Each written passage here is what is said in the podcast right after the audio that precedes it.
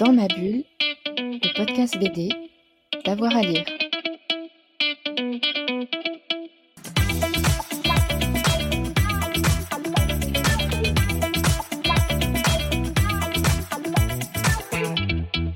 Bonjour à tous et à toutes, bienvenue dans cette nouvelle émission de Dans ma bulle, votre podcast 100% BD avec avoir à lire. Aujourd'hui, BD rime avec philosophie, puisque nous allons parler d'un album étonnant publié aux éditions des Arènes, La vérité sur Socrate d'Olivier Pourriol et d'Éric Stalner. Trois ans après la mort de Socrate, ses amis et ses disciples reçoivent une mystérieuse invitation, des retrouvailles qui sont plus ou moins heureuses, avec de la joie, mais aussi des rancœurs, et une discussion profonde sur qui était euh, Socrate. J'ai le plaisir d'avoir avec moi le scénariste Olivier Pourriol. Olivier Pourriol, bonjour. Bonjour. Alors, bon, bah, la première question, euh, qu'est-ce qui vous a donné envie de vous intéresser à, Socrate? Euh, Et pas à Socrate vivant, mais à Socrate mort ben, Socrate, déjà, on sait tous qu'il est mort. Euh, oui, c'est le seul pas de mystère. Là-dessus, tout le monde est tranquille. Après, il y, a plein de gens qui doutent de son existence, mais parce qu'on a très très peu d'informations sur lui. Mais au fond, les informations qu'on a nous permettent de savoir qu'il a existé. Et moi, ce que j'ai toujours trouvé très très mystérieux, c'est qu'on quelqu'un dont on sait aussi peu, que sa vie ait eu autant d'effets sur, sur la nôtre encore, hein, puisqu'au fond, tout le monde le confond avec Platon souvent parce que c'est le personnage principal des dialogues de Platon. Et on pense que tout ce que raconte Platon est vrai, alors que c'est une œuvre littéraire géniale.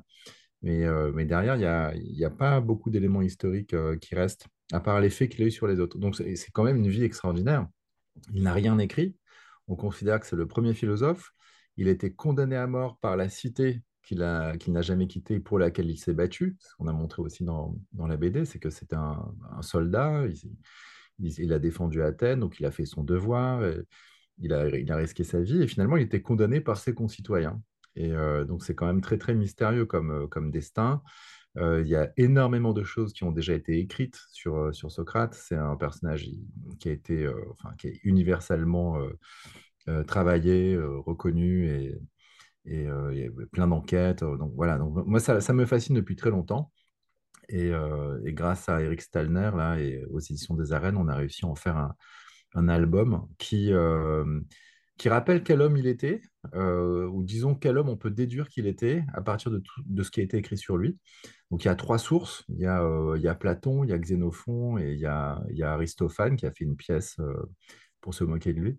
Et puis ensuite, il y a Diogène Laërce, il y a des choses qui ont été écrites des siècles plus tard, parce que c'est un personnage qui a nourri beaucoup, beaucoup d'histoires, beaucoup de légendes. Et euh, donc, je, l'ai pris mort parce qu'en fait, on ne sait pas vraiment comment il était vivant. Donc, j'ai préféré montrer d'emblée que même ceux qui l'ont connu n'étaient pas d'accord sur qui il était. Donc, je le prends trois ans après sa mort. Il n'est pas encore un personnage euh, littéraire. Platon n'a pas encore écrit sur lui. Mais ses ennemis sont en train de commencer à écrire sur lui. Parce qu'il n'y a pas que ses amis qui ont écrit, il y a aussi ses ennemis. Et ils ont commencé d'ailleurs, c'est eux qui ont, lancé l'assaut. Et euh, donc là, c'est pour montrer comment ceux qui l'ont connu euh, s'interrogent sur lui, le sens de sa vie. Voilà. Puis je voulais montrer que c'était un homme comme les autres, même s'il est exceptionnel. C'est-à-dire que quand il est mort, en fait, il est marié, il est une femme. Et et il a l'air de l'aimer en plus, d'après ce qu'on sait. Donc il la quitte pas de gaieté de cœur. Et puis il a trois enfants, dont deux ont bas âge, qui ont entre 2 et 5 ans, on n'est pas sûr. L'aîné, au moment où Socrate meurt, doit avoir 17 ans. Et euh, je voulais qu'on sente en fait que Socrate, c'était pas juste ce cliché qu'on a d'un mec euh, euh, qui emmerdait les autres, quoi, qui posait ses petites questions comme si c'était pas dangereux, parce qu'il en est mort quand même. Euh, et, c'est quelqu'un qui savait ce que c'était euh, la justice, l'injustice, le risque, puisqu'il a pris celui de mourir. Et quand il quitte la vie, c'est pas de gaieté de cœur, malgré ce que, ce que certains ont, pu faire croire. C'est-à-dire que vous l'avez réincarné, euh, entre guillemets, vous lui avez redonné de la, chair et, une vie. Comment est-ce que vous avez fait? Parce que vous l'avez dit, il y a des sources euh, différentes, mais il fallait donc euh, redonner vie à, ce personnage de, Socrate. comment vous vous êtes approché un petit peu de cette vérité-là? Alors, je me suis approché en lisant des choses qu'on ne lit pas d'habitude. Moi, j'ai une formation de philosophie. Et en philosophie, on étudie surtout Platon, parce que c'est bon, un génie. Et c'est un génie philosophique, mais surtout littéraire, parce que quand on lit les dialogues de Platon, souvent c'est drôle, et puis on, on, s'en aperçoit pas, parce qu'en philo, on, fait des trucs sérieux, genre la République, mais il y a des dialogues qui sont hyper marrants, qui, qui sont, dès qu'ils sont mis en scène, on s'aperçoit du génie théâtral aussi de, de, Platon, donc on a tendance à, à négliger le reste. Et le reste, c'est Xénophon. Xénophon, il avait le même âge que Platon.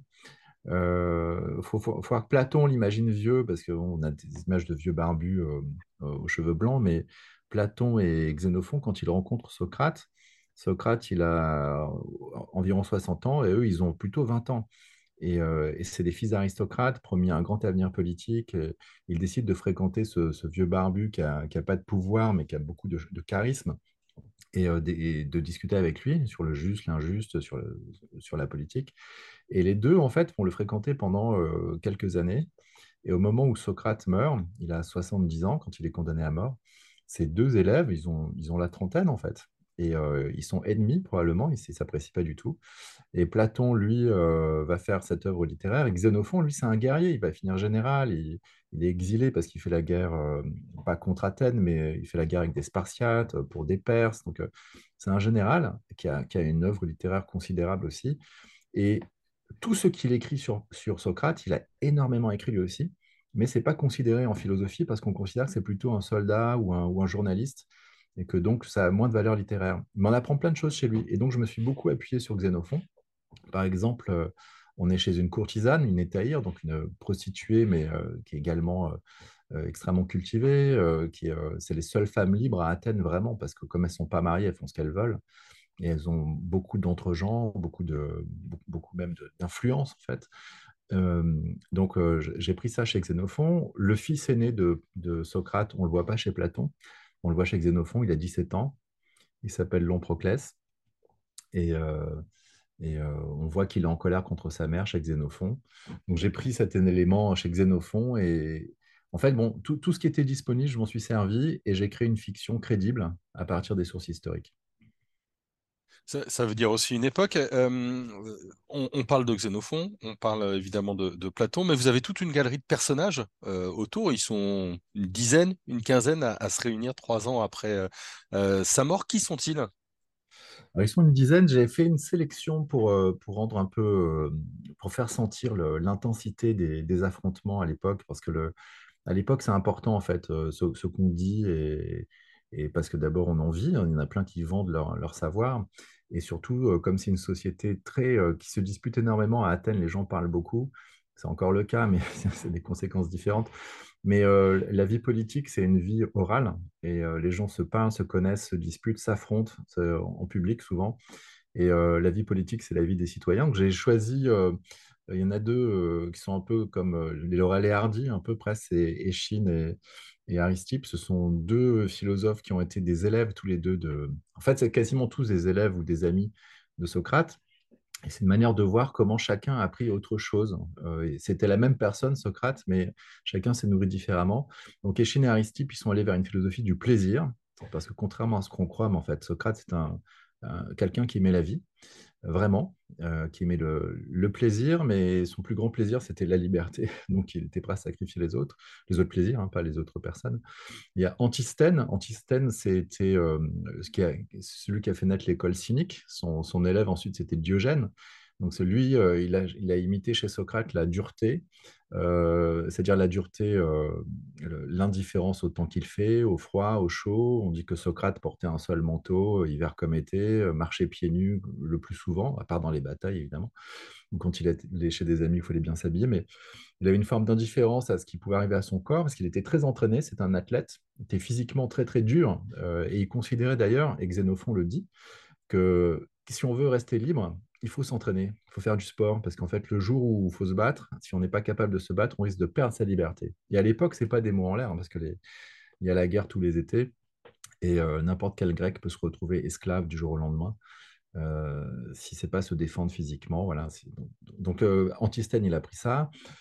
qui on a d'autres? On a les deux frères de Platon, Glaucon et Adimante, qu'on voit aussi dans la République. donc eux, on voit, il y a celui qui parle de politique, mais qui n'est pas capable d'en faire. Et puis celui qui voulait faire de la politique, mais que Socrate a, convaincu de ne pas en faire parce qu'il était mauvais, il, a, convaincu de devenir musicien. Donc on voit en fait, les, ils, débattent tous entre eux de qui était Socrate, ils ne sont pas d'accord, ils se disputent parce que Socrate, ce n'était pas quelqu'un qui enseignait un contenu, c'était plutôt un style, c'était une manière d'être. Et, euh, on a choisi la bande dessinée parce qu'on voit son regard. Eric Stalner est, très fort aussi pour les expressions du visage. Et ce qui reste chez tous les interlocuteurs de Socrate, c'est l'effet de sa présence et de son regard. On disait qu'il avait un regard de taureau. Euh, chez Platon, euh, dans le banquet Alcibiade, qui est quelqu'un qui a d'une insolence extraordinaire, la seule personne qui lui fait honte, c'est Socrate. Il fait baisser les yeux, il le fait rougir. Et donc, c'est quelqu'un qui incarne comme ça une espèce de justesse. Euh, il n'a pas besoin de faire des cours de morale parce que sa, vie, ce qu'il dégage, son charisme, sont tellement puissants que ça oblige les autres à changer. Euh, voilà, donc la BD me paraissait bien, bien adaptée pour faire sentir comme ça l'effet euh, physique euh, et moral d'un corps, d'une incarnation comme ça qui est celle de, Socrate. C'est vrai que les, discussions sont animées, parfois violentes, presque. Il y a même un moment où on va leur demander de boire une boisson. Je ne vais, pas trop en dévoiler, etc. Mais il y a du contenu, en tout cas, il y a, un contenu profond. Comment est-ce que vous avez sélectionné pour bah, les dialogues, tout simplement, ces répliques pour donner une idée à chaque fois de ce que de qui était Socrate? Comment est-ce que vous avez adapté tout ce discours qu'on sent derrière euh, vos propos dans une bande dessinée qui est par ailleurs grand public? Bah, je suis parti d'une histoire très simple. Je suis parti du fait que, euh, bon, faut rappeler quand même que Socrate a été condamné à mort, s'il est accusé d'impiété et, d'avoir euh, corrompu la jeunesse, et d'avoir introduit des nouveaux dieux dans, dans, la cité d'Athènes. Donc, c'est des, des, accusations qui sont assez fantaisistes, mais euh, c'est pas ça vraiment qui compte. Ce qui compte, c'est que Socrate s'est fait beaucoup d'ennemis et que ses ennemis sont puissants. Et il faut savoir que Socrate, c'est pas un ami des démocrates, en fait, et les démocrates, au moment où Socrate meurt, sont plutôt ses ennemis. Donc il a été condamné à mort euh, euh, pour, des, raisons aussi politiques, parce qu'il s'est fait les, ennemis qu'il fallait pas avoir. Et euh, ce que je voulais... alors, comment on a construit cette bande dessinée? Il ne s'agit pas de réparer des torts. je suis parti du principe d'une absence. Chez Platon, au moment où euh, Socrate meurt, sa femme vient lui dire adieu dans le Phédon. Elle vient lui dire adieu avec ses deux derniers nés. Qui qui, il y en a un qui tient dans ses bras, l'autre qui tient par la main, donc ils sont petits. Et euh, il y a un absent, en fait. C'est le fils de Socrate qui a 17 ans. Et il n'est pas, euh, pas chez Platon. On sait qu'il a existé parce qu'il est chez Xénophon. Et chez Xénophon, en fait, il y a une scène où le fils de Socrate dit du mal de, à Socrate de, sa mère, donc de la femme de Socrate, Xantippe, qui est connue pour son mauvais caractère. Il se plaint d'elle et Socrate lui dit Mais tu sais, tu dois beaucoup de choses à ta mère, notamment euh, tu lui dois la vie, donc euh, tu ne devrais pas la ramener comme ça, etc. Et je me suis dit Ce Proclès qui est présenté en colère contre euh, Xantippe chez Xénophon, il doit être en colère contre son père. de partir comme ça, de les abandonner, parce qu'il s'est mal défendu, parce qu'il a provoqué le jury. donc je me suis dit, le fils de Socrate doit lui en vouloir.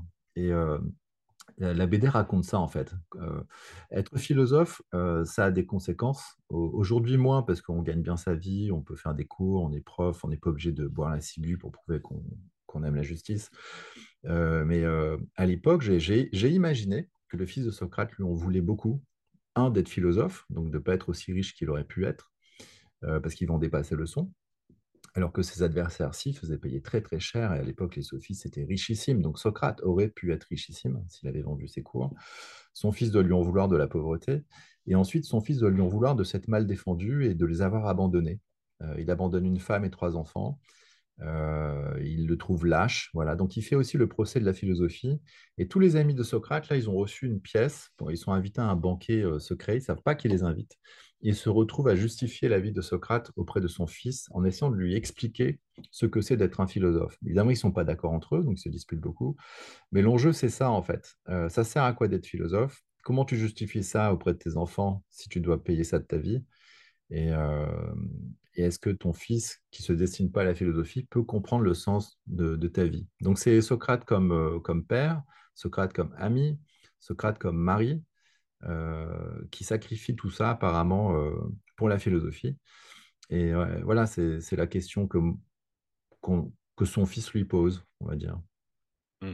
Son fils, et puis aussi ses amis, parfois qui ne sont pas d'accord, et à, tous les âges de la vie, parce que finalement, son fils est adolescent, mais il y a, différents âges euh, et donc euh, différents euh, points de vue dans, l'Assemblée. Ça aussi, ça a été un critère de sélection?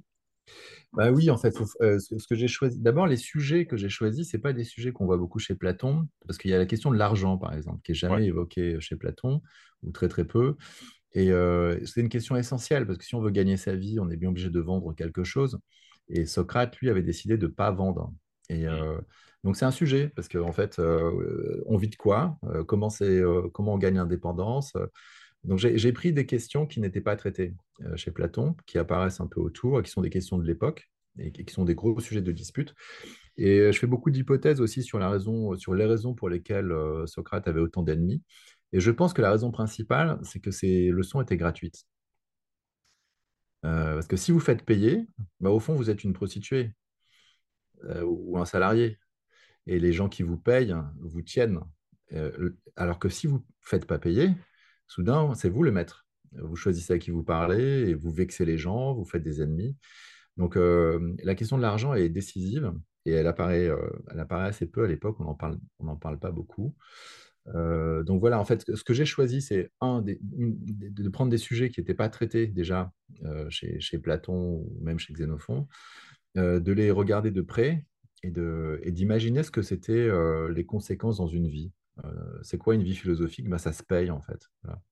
Quand on veut la justice, bah, ça se paye et ça, peut se payer du prix de, la vie. Euh, Donc j'ai essayé de montrer ça et puis j'ai montré des aspects un peu méconnus. On ne sait pas forcément que Socrate a fait cinq ans de guerre, qu'il a participé à trois campagnes. Ça veut dire qu'il a tué des gens, c'est-à-dire qu'il a tué des Grecs, parce que c'était des campagnes contre des cités grecques qui ne voulaient pas payer l'impôt à Athènes, qui était, qui était un empire. Donc Socrate a quand même euh, fait son devoir, comme on dit. Euh, ça a plein de conséquences, c'est-à-dire qu'il n'était pas si pauvre que ça, parce que pour être hoplite, c'est-à-dire euh, un guerrier en armure, il fallait payer soi-même son armure, donc il fallait être de la classe moyenne, on va dire. Donc il n'était pas pauvre, il n'était pas miséreux, il était juste, on va dire, normal, et il faisait son devoir. Apparemment, il faisait un peu plus que ça, parce qu'il était même repéré par, pour la troisième campagne, il était repéré par un général, il était choisi, on pouvait choisir les soldats. Et lui faisait partie des gens qu'on choisissait. C'est-à-dire qu'à 48 ans, on estimait qu'il était euh, euh, plus fiable comme guerrier que euh, des gamins de 20 ans ou 25 ans. voilà. On, savait qu'il était courageux, on savait qu'il faisait peur. et même dans les récits de défaites, les, les défaites d'Athènes, on sait que le seul qu'on n'attaquait pas, c'était Socrate. Est-ce que finalement, son plus gros défaut, c'est de ne pas été avoir assez clair, avoir été assez clair. Si tout le monde a un avis euh, si différent que ça, si euh, parfois son austérité euh, signifiait liberté, alors qu'on la prend pour austérité. Bah, je ne crois pas que son but c'était de survivre à tout prix, puisque comme tout citoyen digne de ce nom à l'époque, en fait, il faisait son devoir. C'était tous les étés, il pouvait faire la guerre. En général, la, mmh. la saison de la guerre, c'était au moins, c'était en juillet-août, avant les moissons, quoi. Euh, on se battait une fois par an, on réglait les différends comme ça. Donc les, Athéniens n'ont pas forcément peur de mourir, et Socrate en particulier. Euh, donc il n'est pas prêt à tout pour rester vivant. Et il n'est pas prêt, par exemple, à faire pitié. Donc euh, je crois qu'au contraire, c'est un excès de clarté qui l'a tué. C'est que c'était très clair qu'il ne s'intéressait pas aux mêmes choses que les autres. C'était très clair que pour lui, il n'y avait rien au-dessus de la justice. Et c'est cette clarté qui est insupportable à ses concitoyens, qui étaient plutôt prêts à, à négocier, disons, euh, à être séduit euh, par des beaux parleurs, à, se compromettre. Euh, voilà. je ne pense pas que c'est un. C'était son défaut, c'est clair, mais c'est un défaut qui était pour lui une qualité. Est-ce que vous, vous aimeriez que les lecteurs et les lectrices retiennent de la bande dessinée une fois la dernière page tournée? Qu'ils se, pardon? Qu'est-ce que vous aimeriez que vos lecteurs et lectrices retiennent? De, cette bande dessinée bah, Que la philosophie, c'est pas juste une histoire des idées, euh, que c'est pas un exposé, que c'est un risque vital et que le, la figure, euh, il est aussi fort que Jésus-Christ pour la religion euh, euh, chrétienne. Ou, et d'ailleurs, Henri Bergson comparait, il disait les deux sources de la morale et de la religion, c'est Socrate et, et c'est le Christ, parce que les deux ont payé de leur vie un nouveau système moral. Et ce que je veux faire comprendre, c'est que ce qui a tué Socrate, c'est l'idée de justice, en fait. Mmh. C'est lui, son, la manière dont il incarnait la justice. C'était même pas une recherche, on savait qu'il était juste.